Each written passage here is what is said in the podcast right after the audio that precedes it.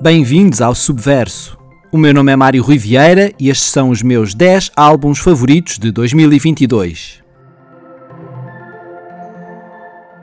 Caminhamos a passos largos para o final do ano e dou agora início ao meu balanço de um 2022 recheado de música, cinema, televisão e livros.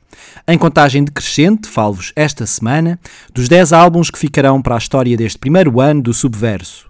De Portugal para o mundo, estas são as minhas escolhas musicais de 2022.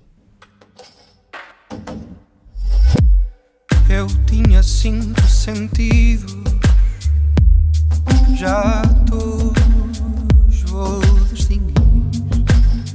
Em décimo lugar, o álbum de estreia homónimo dos Bandua, dupla batizada com o nome de Divindade Protetora dos Lusitanos, que nasce do desejo que o músico e produtor Tempura da Purple Boy e o cantor e multiinstrumentista Edgar Valente tinham de mostrar o seu amor pelo cancioneiro tradicional da Beira Baixa, região onde ambos têm raízes.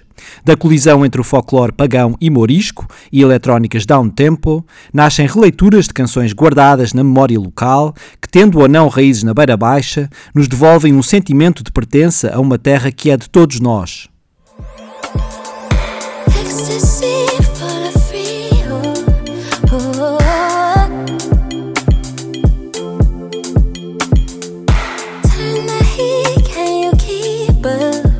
Em nono lugar, o disco de estreia de Raven Laney, jovem artista de Chicago que afirma uma maturidade notável em 16 luminosas canções.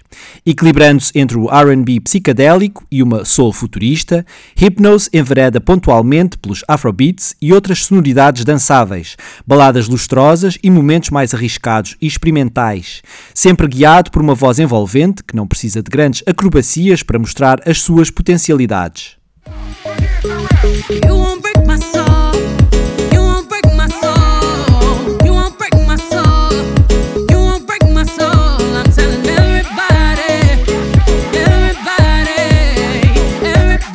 No oitavo lugar, Renaissance, o álbum em que Beyoncé faz um convite à dança como forma de libertação, oferecendo música como antídoto para as injustiças sociais que a emergência global expôs.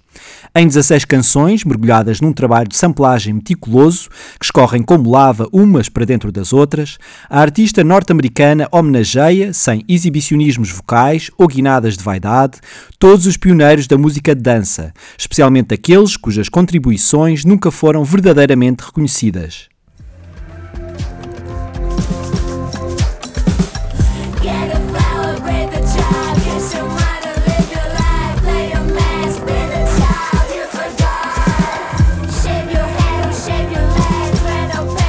No sétimo lugar, Ala, o segundo longa duração de Surma. Deixando transpirar de cada nota musical uma liberdade criativa só acessível a quem escava sempre um bocadinho mais fundo em busca de algo novo para dizer, a artista leiriense assina um enxame de canções que se ergue de duras sessões de autoanálise e da aceitação da vulnerabilidade como algo bom. Enquanto segue experimentando e transgredindo géneros musicais, abre as portas de um território inequivocamente seu e cada vez mais seu, para que possamos assistir, na primeira fila, ao processo de autodescoberta de um verdadeiro tesouro nacional. E a vida fica difícil, o tempo passa tipo um míssil derramado em suor. E o que achamos importante. Em sexto lugar, 2 de Abril, o disco no qual a garota não amplia o magnetismo de uma voz tão sóbria quanto sedutora. Propondo-se falar do cotidiano, sem glamour, a artista criou um buquê de canções vibrantes, falando de forma crua e sem pruridos sobre temáticas tão complexas quanto a luta pela sobrevivência da arte, a gentrificação ou as desigualdades sociais. Indo ao passado buscar explicações para o presente, envolve-nos nesse sentimento tão político chamado amor. Agarra em mim antes que eu morra, antes que eu fuja para muito longe, antes que eu corra. Leva-me assim. Em quinto lugar, Casa Guilhermina, de Ana Moura. Encarando o fado como um organismo vivo, a fadista esbate as fronteiras do género musical que mais fala a alma portuguesa, contagiando-o com sons vindos de outras latitudes geográficas e estilísticas. Orientada por noções de liberdade e inclusão, vai beber inspiração tanto às suas raízes angolanas como a todas aquelas tradições que transformam a música portuguesa num viveiro de possibilidades.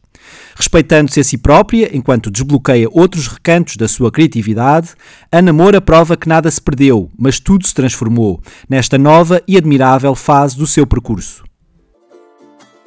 À ceux qui n'en ont pas, à ceux qui n'en ont pas, Rosa, Rosa, quand on fout le bordel, tu nettoies. Et toi. No quarto lugar, Multitude, de Stromae. Naquele que é o seu álbum mais ambicioso, o artista belga aprimora muitas das pistas que explorou ao longo do caminho que percorreu até aqui. Agigantando-se como um testemunho tremendamente pessoal de todas as personagens que encerra em si, este terceiro álbum traz de volta um Stromae que não se deixa levar demasiado pelo seu lado mais cerebral, apostando sim em interpretações emotivas de versos sem palavras escolhidas ao acaso e canções embrulhadas em ritmos efervescentes que revelam uma refrescante abertura ao mundo. Estás a 100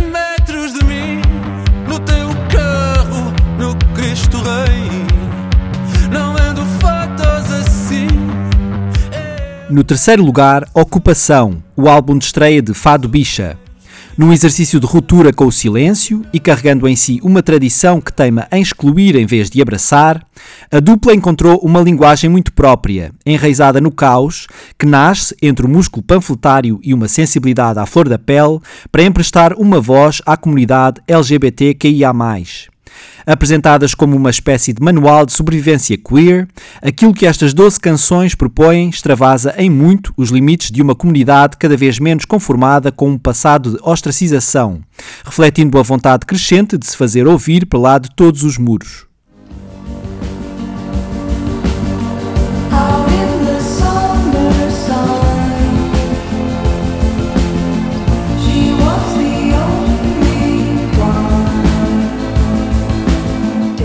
Em segundo lugar, Once Twice Melody, dos Beach House. Num álbum perfeito, o duo norte-americano coloca-nos de forma continuada e ao longo de uns desafiantes 85 minutos perante detalhes que nos espicaçam a atenção, denotando uma liberdade criativa que lhe irrompe do âmago e não vem ensopada em pretenciosismo. Com pouco ou nada a provar, os Beach House não só cristalizam neste oitavo álbum, banhado a ouro, uma sonoridade muito própria, como ainda lhe adicionam novos sabores. Ambicioso e complexo, é acima de tudo um exercício de elegância de um projeto seguríssimo da sua identidade e das suas potencialidades.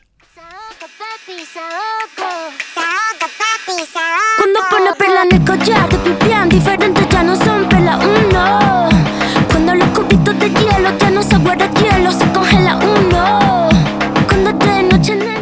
Em primeiro lugar, Motomami, o disco Furacão de Rosalia. A artista catalã parte aqui à conquista do mundo, conduzindo a sua portentosa voz por novos caminhos estilísticos enquanto se afirma como figura maior da música espanhola. A efervescência de ideias que encontram o equilíbrio no choque entre a pura diversão e momentos de maior lugubridade reapresenta, neste terceiro álbum, como uma artista que, sem mudar de pele, nos arrebata com o reggaeton desconstruído de Saoko, a bachata sedutora de La Fama, o samba apocalíptico de Cute ou, claro, o flamenco intenso de Bulerias. Dizer que tudo cabe neste álbum superior poderia significar dispersão ou falta de identidade, mas Rosalia é daquelas raras cantoras que consegue tornar tudo aquilo a que dá voz, venha de onde vier, incontestavelmente seu. Fazê-lo a este nível é, acima de tudo, reflexo da tenacidade de uma artista que tem o futuro bem seguro nas mãos. São estes os meus 10 álbuns favoritos de 2022. Regresso no próximo domingo com mais escolhas. Até lá, já sabem, digam que vão daqui.